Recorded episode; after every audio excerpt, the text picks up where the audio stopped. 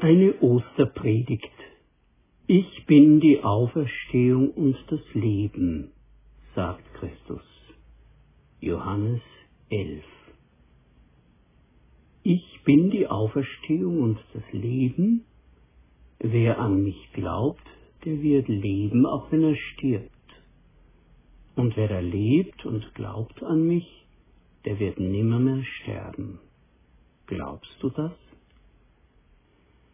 Dieses Ich bin-Wort ist wie ein Verfahrensstoß mitten in einer Geschichte, die sich eine ganze Weile traurig und frustrierend hinzieht, bis zu dem Moment, in dem Jesus diesen Ausspruch tut. Es geht um die Erzählung von der Auferweckung des Lazarus. Wir wollen jetzt nicht die ganze Geschichte lesen, aber ich will sie zumindest skizzieren. Lazarus, der Bruder von Martha und Maria, war ein enger Freund von Jesus und er war gestorben. Man rief nach Jesus und der ließ sich unverständlicherweise Zeit und kam nicht sofort. Nach einiger Zeit traf er ein. Martha machte ihm Vorhaltungen, jetzt ist es zu spät, er ist schon gestorben.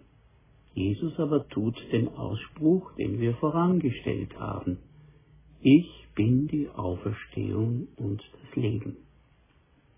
Dann geht er zum Grab, lässt den Verschlussstein öffnen, obwohl die Leute warnen, er stinkt schon. Jesus ruft in die Grabeshöhle und Lazarus kommt heraus, die Binden und Tücher hingen noch an ihm. Das ist eine Ostergeschichte.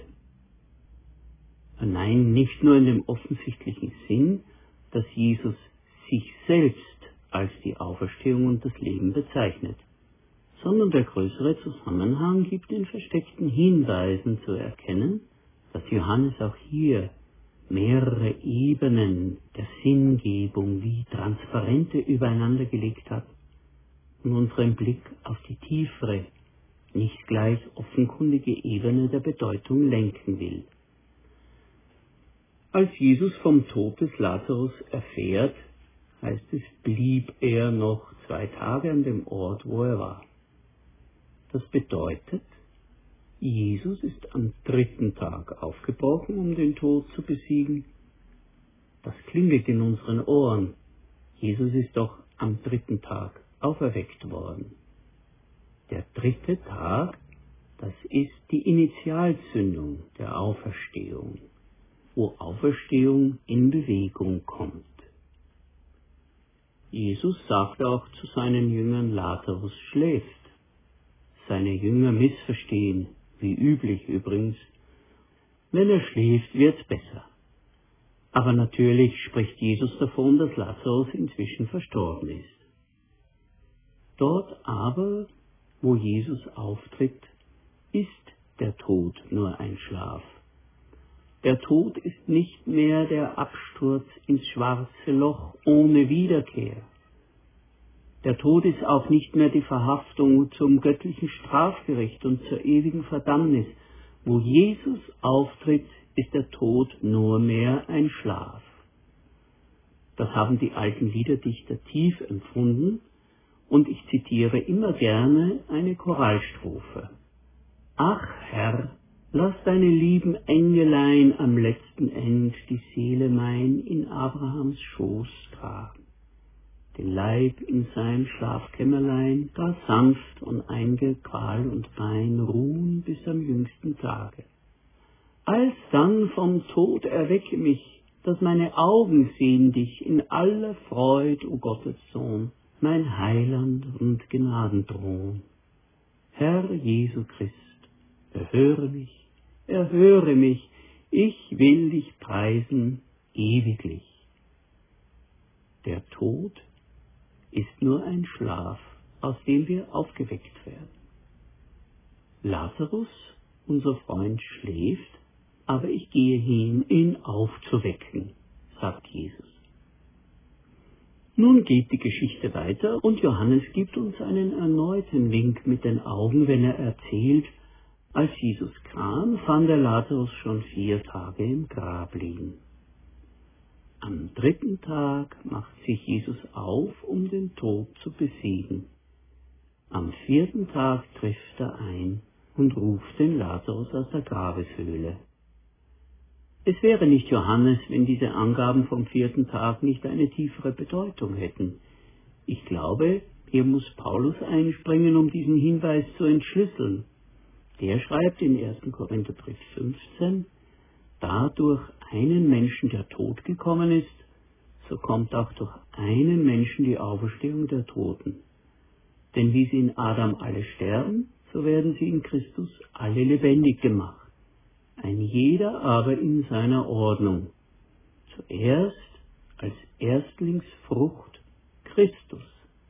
Danach, wenn er kommen wird, die, die Christus angehören. Zuerst Christus, dann die, die Christus angehören.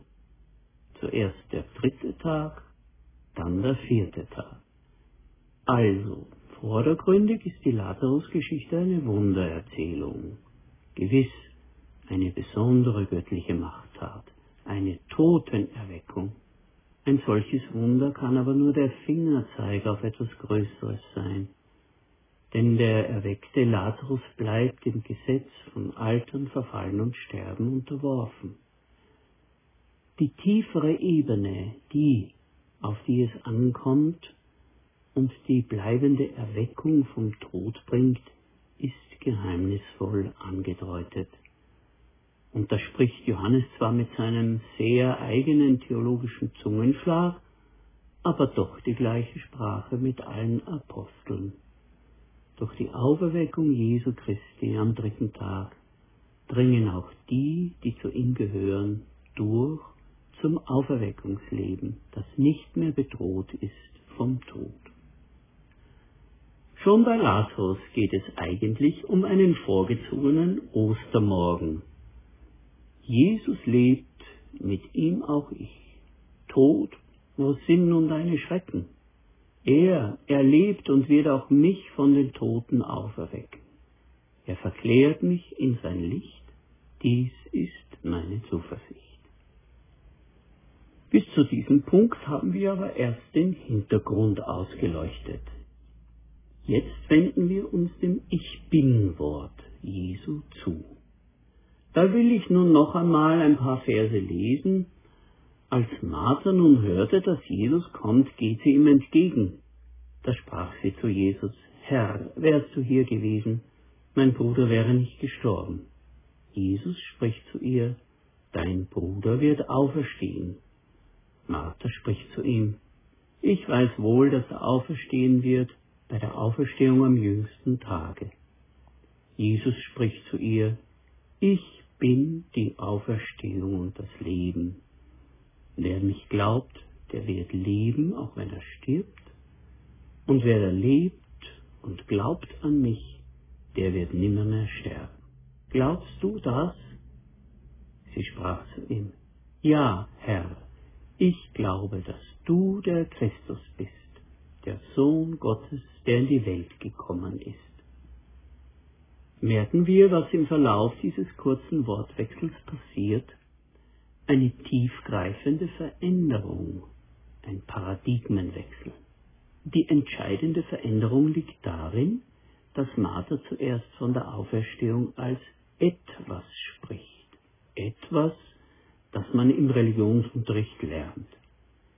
Sie bezweifelt es nicht, aber es erreicht sie nicht. Es ist etwas Fernes, das, ja, irgendwann einmal kommen wird. Aber jetzt, jetzt tröstet es nicht. Jetzt klafft der Abgrund des Verlustes vor ihr. Und sie wird von Jesus bei der Hand genommen und über eine Linie gezogen. Ein Schritt nur, aber das Entscheidende passiert. Martha begreift, dass Auferstehung nicht etwas ist, an das man schon irgendwie glaubt, dass es irgendwann einmal passieren wird, sondern dass Auferstehung jemand ist, der jetzt da ist und ihr nahe. Auferstehung und ewiges Leben werden in dem Augenblick ein Teil von uns, in dem wir Jesus Christus ergreifen und die vertrauensvolle Verbindung mit ihm eingehen. Alle diejenigen, die ihn aufnahmen, ermächtigte er, Kinder Gottes zu werden. Und darauf kommt es an, Christus hier und heute zu ergreifen. Das ist auch der Grund, warum Jesus so bohrend nachsetzt. Glaubst du das? Und Martha versteht. Sie versteht jetzt, es geht um die Verbindung zu ihm und bekennt ihn. Ja, Herr, ich glaube, dass du der Sohn Gottes bist, der in die Welt gekommen ist.